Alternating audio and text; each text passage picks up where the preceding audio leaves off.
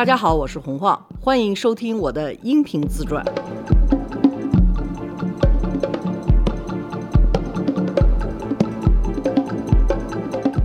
大家好，罗叔，其实我们上次那个说完，咱们现在流量已经你爆炸。好像说了个什么？我说让你等着这集接着说。哎，我就想知道他是怎么成为中国版的 穿 Prada 的女王的。她是吗？我不知道谁是中国版的穿 Prada 女王，因为所有的主编都在说，我就是中国版的穿 Prada 的女王，我是女魔头。就因为 Vogue 的原来的主编张宇，他的微博和抖音的号就叫女魔头的微博或者女魔头，而且他和美国版的女魔头可能关系更近一点。嗯，两个都是 Vogue 的康德纳斯的人，但是苏芒要是这么称呼，我也没有什么太大意见，反正不是我 就行。您女权贵嘛？去！哎，你刚才说什么来着？那故事我特别想让你讲的。哦，你就讲，就是说你有一个女的副总 裁对对对对对啊，说说说，我其实听您刚才讲那个苏芒老师参加那个 TOS 的那个晚宴，有一段时间苏芒确实是这个圈里边大顶流，而且我觉得流量也往那方向去嘛。就有人他就是把他的那个生活都特别的戏剧化，浑身都是戏。比如您刚才说，您可能不太理解，比如他到那儿咣一下脑袋戳桌子上睡着了，就是我看习惯了之后，我发现这都是一技能，这真的是一招，这真的不是一个随性的东西。人家就等着有人关注到他睡着了。您看，您刚才得出那结论说啊，你就为几个包给自己累成那样了，但是周围的人会怎么看？哇，他为了工作，他都已经女魔头了，为了工作还能累成这样。那时候我们那个有一个女 VP 吧，就是这么回事儿。当时呢，我们要参加药商的一个晚宴，您知道我们医疗圈嘛，这个药械都特别有钱，药商。我先到的，然后我们这个女同事呢就故意晚到，但是呢，哎，可能蹲在楼底下厕所里哪儿给我发微信说你们今儿聊的哪几个点，哪些是我需要注意的。待会儿呢，我要跟他聊什么，你先给我铺垫一下。我说行行行，我都准备好了。我说嚯，这样跟我打一配合呀，是吧？然后过了一会儿，晚宴已经开始差不多半个多小时了嘛，他到了，跟我说我已经到门口了，跟您说的一模一样，就是您把那个座儿给我稍微错开一点，我得跟他聊。我就想，哎呦，这是不是拿着那个 pad 直接进来就要揉手啊？结果一进来，花枝招展的，哎呦，那个把妹妹给累死了呀！我终于到了，车太堵了，我整个人都惊呆了。刚才在手机里边是那种霸道女总裁，结果现在跟一老鸨子似的，趴在人家老板那肩膀上，给我累坏了，我都快站不住。那老板赶紧就是杨柳小腰一搂，您赶紧坐，赶紧坐。哟，怎么给累成这样了？妹妹，你怎么回事？我今天跟您说啊，我真的跟您喝不了酒了，我一点招都没有了。我现在实在太累了，但是就因为哥哥你我才来的。然后呢，那那妹妹，咱就喝一杯，好吧？我给你拿酒去。然后那个老板就屁颠就刚才还跟我们讲自己什么耶鲁什么出来的，可厉害了。然后跑旁边拿酒去了。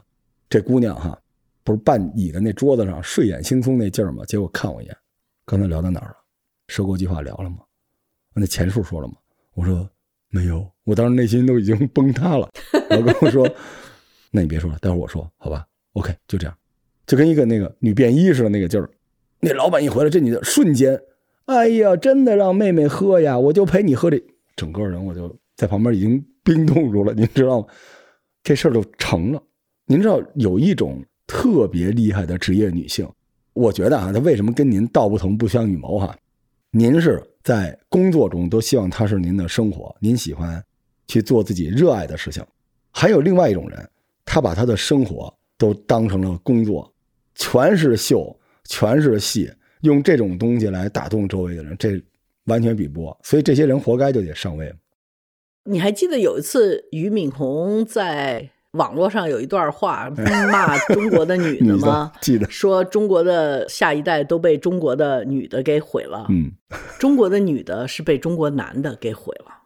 你看中国女的这些表现，我们俩都可以在这儿说苏芒怎么怎么着，你的这个前同事怎么怎么怎么着，但是他这么做就是因为他能够 close deal。是。他能够签合同，你这么做个试试？我说。姐姐，我困了，不要叫我。滚。哎，就是你这么做个试试，你男老板面前你撒个娇给我看看试试。这首先撒娇不容易，是。第二用这个手段多多少少知道这个手段是 work，对，它是太灵了，是。就是做一个大腿啊，摸一下肩膀啊，搂一搂啊，甚至到最后怎么怎么样，都是特别 work 的。这个是为什么呢？因为中国大部分资源是在男人手里，可以说百分之九十的资源肯定是在男人手里。所以，女人要得到资源，两个途径，一个途径就是披荆斩棘，自己干出来一番事业，去分一杯羹；还有一个就是通过男人去得到资源。那当然是通过男人得到资源是更捷径的一条路，快而且更快的一条路，而且是更容易的一条路。你没有办法，你就只能是卖骚，你没办法，因为骚的女人对男人来讲是一个特别方便的事情，等于就是说我是 OK 的，我是 available 的，我是可以被你采用的。他把话说的这么白，男人就觉得这个女人跟他是有可能的。当然，这种有可能并不说明这个男人就真的是可以强迫她去发生性关系，或者我不是这个意思。但是男人就会更加喜欢这样的女人，因为他看见了除了他们聊天工作以外的另外一个可能性。而相反，你要是一个直目瞪眼儿跟人家谈买卖，这是我的合同，这个表是怎么回事儿？完了，这个我们看看我们现在的市场份额，谁说都可以。而且从管理一个公司来讲，其实男人更相信男人的智慧，而不相信女人的智慧。但是实际上，你不是董明珠，但是你拿着是董明珠的那个架子，没有男人喜欢你。所有的男人给董明珠磕头，就是因为董明珠像那个叫王如意还是王自如，反正就那男的就是那样子，什么我只要能够 这么贱的啊，就是说这么贱的话的。我觉得女的站在这个位置的时候，她有太多的资源。才会有男的这么干，但是如果说你要把这同样的男的对一个像董明珠 diss 的那个小秘书叫什么来着，我也忘了，那样的女孩子，我跟你保证，那样的女孩子只能跟他撒娇才会得到他的注意力。俞敏洪，他江苏人也正常，就是那种传统社会里头的大男子主义者，就是任何社会的不好。他都可以怪到另外一个性别上头去，他的孩子的不好，他的家里头的不好，他的所有的不好，他都可以怪到另外一个性别上头去。这个全世界的女人都是坏人，除了他妈是好人。中国的男人向来就是这种样的。俞敏洪的思维方式，我并不觉得是一个例外，他是一个常规。在这种情况下，你要再去看苏芒啊和你的这些前同事的女性的这种表现呢？恶心归恶心，但是从他们能够拿到资源来讲，他们做的没错，这个就是一个捷径。人家也在商言商了嘛？对他就是放弃了很多。对我来讲，我时刻意识到，我不用去牺牲这么多东西，包括自己的体面，去做这种比较像歌舞伎做的事情，跟我的出身有关系。嗯。我能坚持，是因为我有资源，我生下来就有一定的资源。我的意识里头都从来没有 没有这个意识，我要去这样做，我就觉得 啊，太丢人了吧！我都到四十多岁，我才知道哦，这个色相是可以卖的。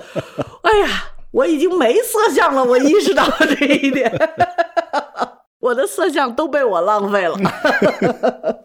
这个是一个男权社会走到极端的表现，就是没有好的女的了。你又让女的工作，你又不给她资源，你不给她平等的地位，她只能用这个小阴招来弄死你。那弄死一个算一个吧。我是不算太心疼这种被弄死的男的，就觉得活该。这弄死的也不少了，这两年很多的啊。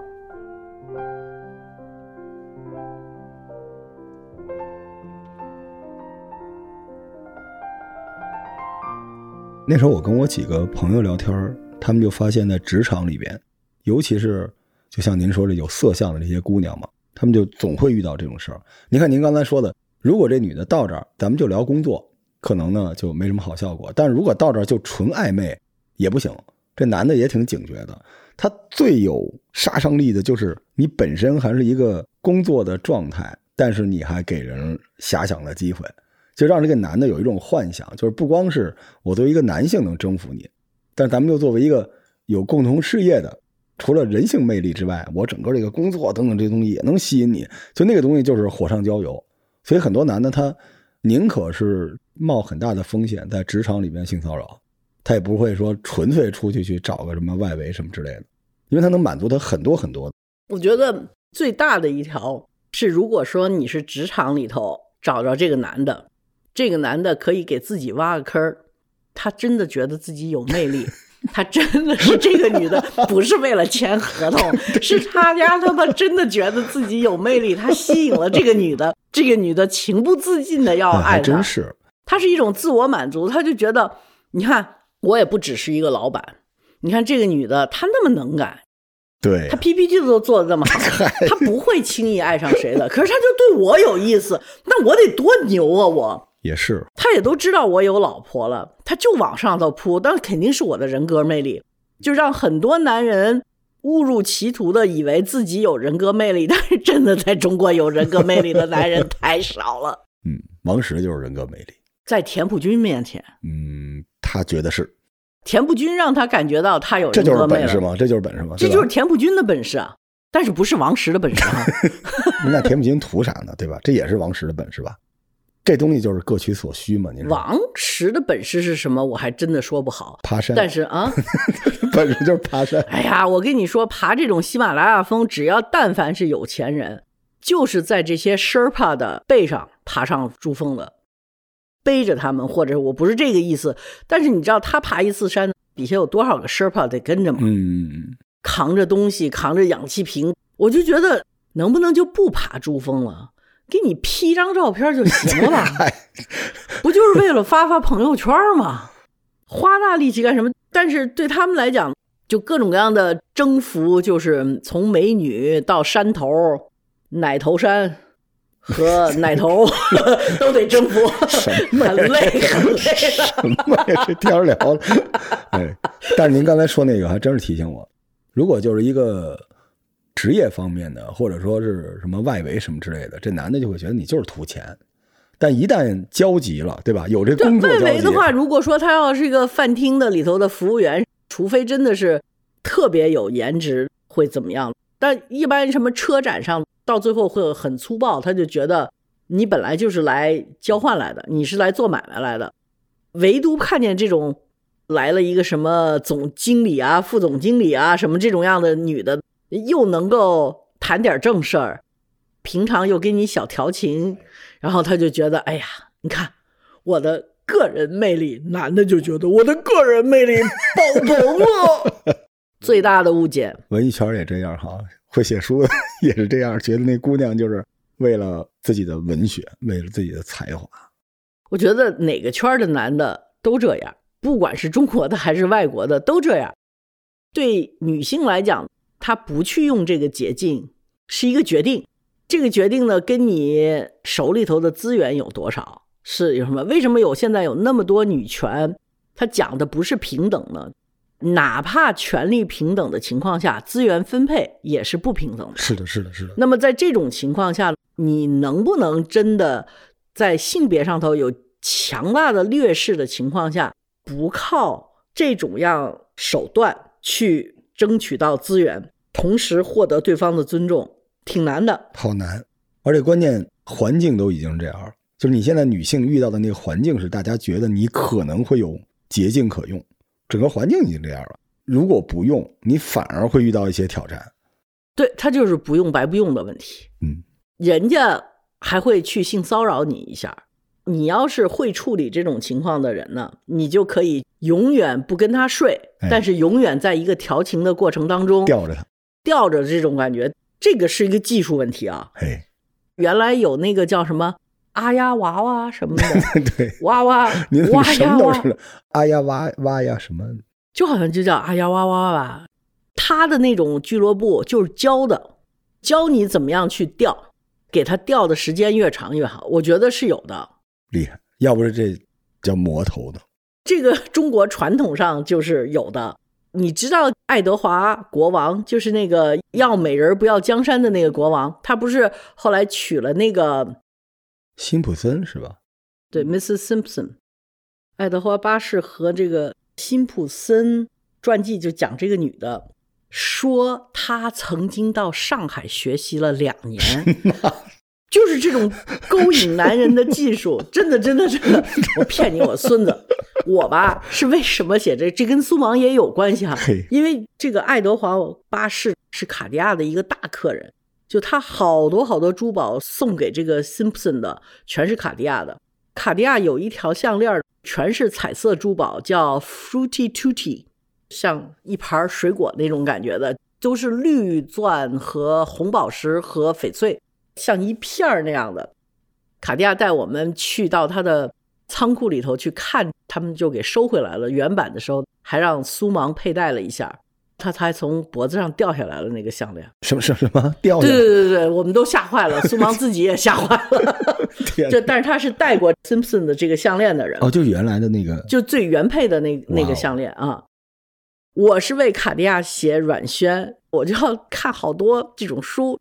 我挺喜欢 Fruity Tutti 的那个项链的，因为它是彩珠，我不怎么太喜欢钻，我就特别喜欢彩色的那种宝石，我觉得喜气儿。它又是给 Simpson 的，我就想讲讲 Simpson 的故事。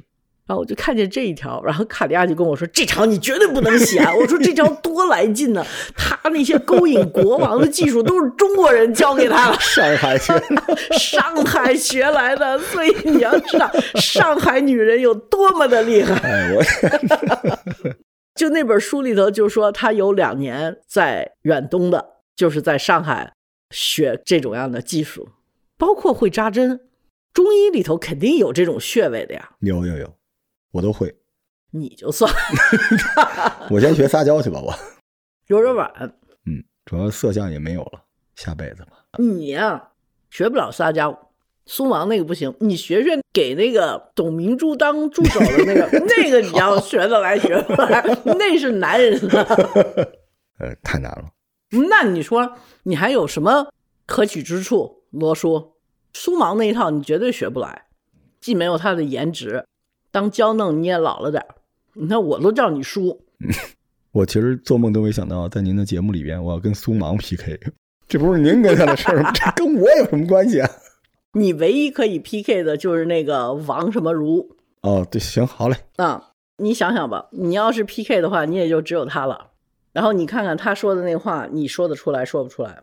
你都不看工资条的，人说了，说给的工资条从来没看过，就为了能够在董事长身边，有点北朝鲜的意思了。行吧，不管他了。这个我觉得还真是男权社会的一个结果，就是你把 女的全给逼成这个德行了，就她要做事，她要得到一些资源，她的捷径就是这一招。我甚至都觉得这现在都不是捷径，都有点像主流了。就是您说的那个竞争太激烈了，是吗？卷的可厉害了。大家都在这儿反骚。对，说白了，现在再出去吃饭哈，一桌子除了老板之外，其他所有女的都趴桌上，我累了，趴一圈儿跟那个花样游泳似的。但现在身边的很多姑娘，就是您说的那个，就我也不跟你发生很过分的亲密关系，但是呢，我也知道你的意思，所以我要利用这个东西为我争取一些福利和便捷，多多少少都有点这个。这个不是女人的问题，这个真的是一个男人的问题。是是是，真的到最后，大部分男人认为这是他有魅力。对幻觉，对人这个幻觉男的特别需要，就是觉得他有魅力，他就会给出一些资源嘛，为了维护自己的这个幻觉。嗯。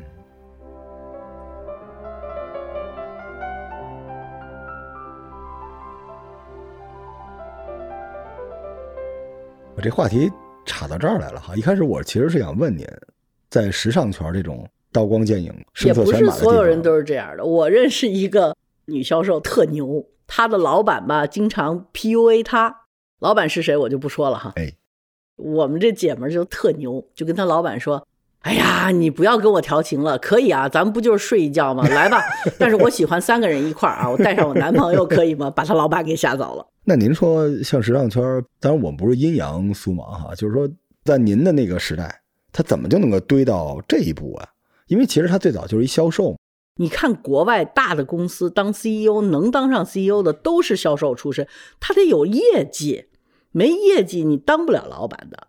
也是，我的工作室为什么是我是老板？就因为我们工作室就一个销售，所以就长不大，也就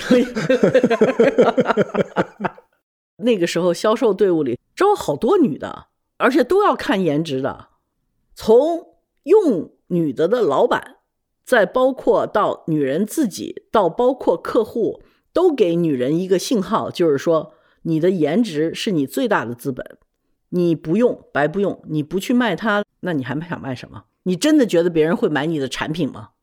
其实现在这就是一个选择了，您说对吧？对中国的女人，或者对任何女人来讲是一个选择。但是我们都有一个目标的，你是花二十年、三十年勤勤恳恳的工作达不到这个目标，还是你花个两三年功夫你就能达到这个目标？就看你的手段用的是什么。嗯，我最近在听我一朋友天天给我洗脑。说罗叔，你那个赚点钱吧。我说怎么赚呀？你去开课。我说什么？我能给人看？没事，我给你一剧本，你就照着读。我一开始觉得特扯淡，后来我看了他那个剧本，我好像被洗脑了。我觉得还挺有道理的。他说现在人就活得特别复杂，就你又想有道德、有情操，你又想赚钱什么的。他说你这个就是活到最后绕了一大弯，最后什么也没干成。其实人有一个特别简单的选择，就是你要想干什么，你就只做这件事儿，你不用。在赚钱之外，你要生活好呀，要多读书啊，有文化呀，不用，你就只弄这一个。其实我突然在想，刚才那个选择，其实现在很多人他他眼前只要能出现这个选择，对他来说都已经是一个活明白的意思了。活明白了，就很少有人去选择这条路了。但是活不明白的时候，往往就会选择这条路，因为你周围的人都在选择这条路。中国的。就这彩礼这件事儿，不就是明码标价吗？是，连你的父母都觉得我要生个女儿，我得拿她赚钱。就小杨，我们家阿姨，她生个儿子，哎呀，对方就要彩礼啊，哎呀，她就发愁啊，就在跟那跟我说，我就觉得这都什么二十一世纪了，怎么还好像说彩礼原来都有一阵子是没有了。最近又特别火，嗯，他四川人吧？四川那边彩礼还挺厉害的呢，是吧？但没有江浙沪那边厉害，好像很普通的家庭就三四十万。嗯，我听说的时候，有的彩礼是他还会随着那个姑娘就回到那个家庭里边，但如果不是这样的话，就特别麻烦，因为女方就要彩礼，然后男方就说那叫嫁妆，结果就 battle 起来了。要是能这样互相抵消了也罢了。我记得浙江那边有一个地方，就有一个民俗，要给一百万甚至两百万的彩礼，但他其实就是刷一流水。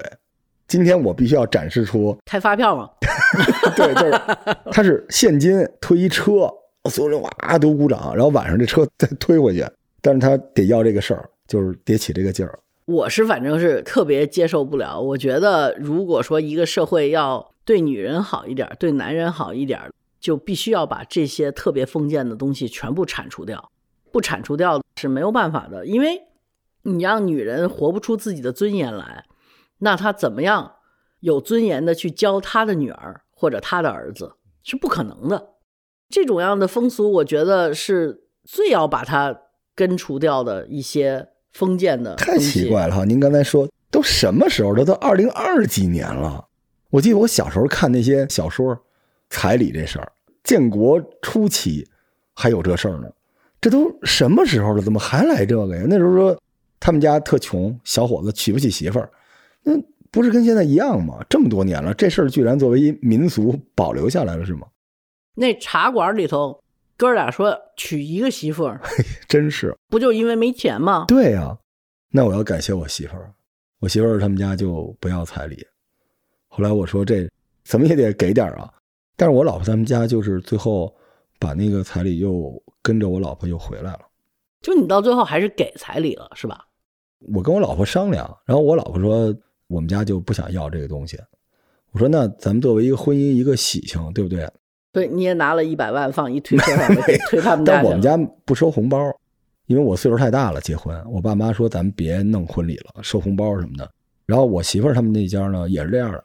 因为姑娘岁数也大了，说咱们就别收红包了，别收红包，但是你要吃饭呀，要请客什么之类的。我说那我们就给一这钱吧。结果给了多少钱，我媳妇儿又拿回多少钱。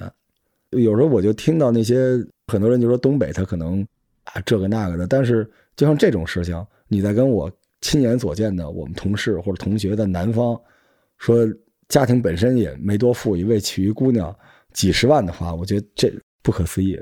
好像越往南彩礼越厉害，这个是中国封建的一个传统，但这个不破。你真的想让女性有多少她的自信、她的自重和她的信心是建立不起来的。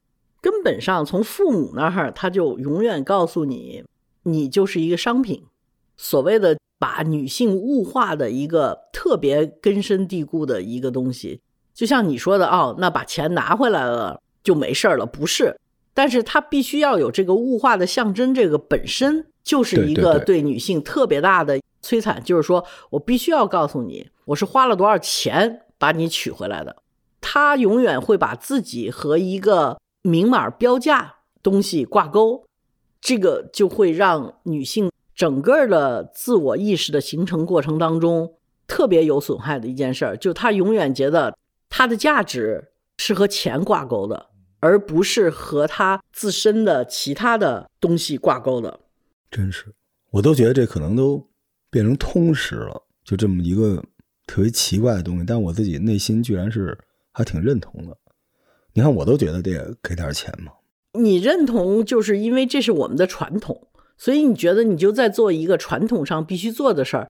你是有礼貌的一个孩子，你是懂礼的一个孩子，但是这种样的礼节就是必须要废除掉的。它不废除掉，在这种社会里头，你再去谈说啊，女的为什么没有自信，女的为什么会去犯骚，然后你再去谴责这些女的，像俞敏洪那样说中国的女的就是不丁劲儿，就是毁了下一代。那他毁了下一代是为什么呀？这还是一个男权社会，男人把女人的定位就是一个物化的定位，肯定他就会是这么样的一个表现。你要说这个规定是女性定的，我觉得不可能。嗯，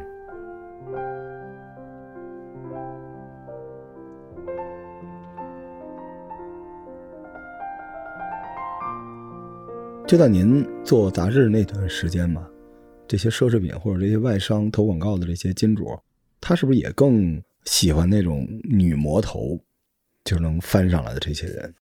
作为海外公司来讲，他没有这种样的意识，就是外国人真的是这么多年来女性运动在国外的东西，他们已经被洗脑洗的是比较好的，不是说国外就没有这种样的现象，也有，但是呢，他们根深蒂固是认为这种样的现象是不对的，不是像你这样认为这个就是一个礼仪上必须要经过的。对对对，我默认他是对的，你默认他得反抗一下对他们是默认他是不对的。嗯你要是在海外公司说一个女的什么睡了老板，完了之后就爬上去了，或者是说她因为跟别人暧昧就爬上去了，这个都是公司里头觉得是一个丑闻的感觉。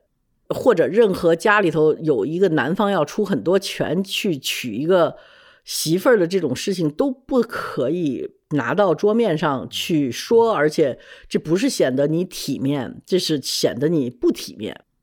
你像海外有好多东西，它从生活上头根除了这个，就比如说中国现在还多了一个钱叫改口费。对叫爸妈呢，首先，我为什么要不是我爸妈的人，我为什么要叫他爸妈？我就从来不明白这个。我后妈我都一直是叫阿姨，后爸也是一直叫伯伯。长大的就觉得他不是我爸，他就不是我爸；他不是我妈，就不是我妈。我干嘛要叫他爸妈？就觉得为什么非要改口这个事儿，我也觉得特别讨厌和别扭。英文体系里边就没有。现在在英文的体系或者海外的体系里头，小孩都可以直称自己的父母姓名的名字嗯的。就比如说我那个时候住在老外家里头上中学的时候，爸爸叫 Tony，妈妈叫 Nancy，我们小孩都是 Tony、Nancy，都不会说爸妈怎么样的，没有这个规矩。这个时候你就不可能有一个女的嫁出去，男的娶了媳妇儿要给对方的人要称呼爸妈的，因为他自己爸妈他都直呼其名了。还真是。对啊，就是所以他是在根治这个东西，他是从底层从根儿上他就已经是没有这个意识。您说这个太对了，我有的时候就会有一种特别不好意思的感觉，因为我跟我老婆去回东北的时候，她对她爸妈也不是叫爸妈，比如她爹叫什么老潘头，喜欢有一个爱称，他没有那种敬语，什么爸爸妈妈什么的。但是他在我们家呢，他就必须要管我爸妈叫爸妈。我们家我也不管我爸妈叫爸妈，我都会有自己给他们起个外号什么之类。所以每次我媳妇这么一叫的时候，我觉得她挺委屈的，她得演一下，这就有点别扭。您这么说，我才能反应过来的。其实这有点奇怪哈。对，但是我们中国人就会很接受这个，就觉得你过门媳妇儿，你怎么能不叫爸妈呢？然后现在呢，干脆就是你逼着这女的叫爸妈，那行了，女方就说那给改口费，那叫一次给一次吗？叫。然后我就觉得这个真的是太恐怖的一件事情了，就是我们的所有的礼节都得重审一下，他到底有没有一个当代社会的意识？当代社会的意识就是比较实事求是的，没有那么多繁琐的东西。但是我们做事儿的时候，很多时候没有当代社会的意识。你又在当代社会做人，你又在当代社会做事儿，所以你身上肯定拖泥带水的带着很多封建的意识在做所有的事情，你不可能摆脱，因为你已经认为这种特别务虚有的，就对人也挺摧残的这种礼节是维持社会的必须，但是这个是很糟糕的一件事情。而且好多人现在美其名曰说这就是中国的传统文化，嗯，传统文化多了，传统文化还有陪葬呢，殉葬，对，你怎么不恢复一下啊？那就直接到了周朝了吗？嗯，那不就是孔夫子最喜欢的朝代吗？来呀！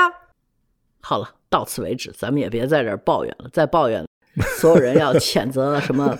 以性别问题分裂中国什么之类的，什么还有这么大帽子呢？还有你甭提了，网上有一个叫什么我也忘了，叫尹楚还是楚颖的一个教授。哎呀，就是俞敏洪说那话的时候，我说真的不应该有这种样的语言出现，因为这样的语言，我说这个真的是不应该的。女性应该有自我的意识，男人也不应该这么样的去。好，他老人家转了我说的这句话。然后在上头说，现在网上就有很多这种公知、女公知，要用性别问题来分裂中国，所以我就不再说什么。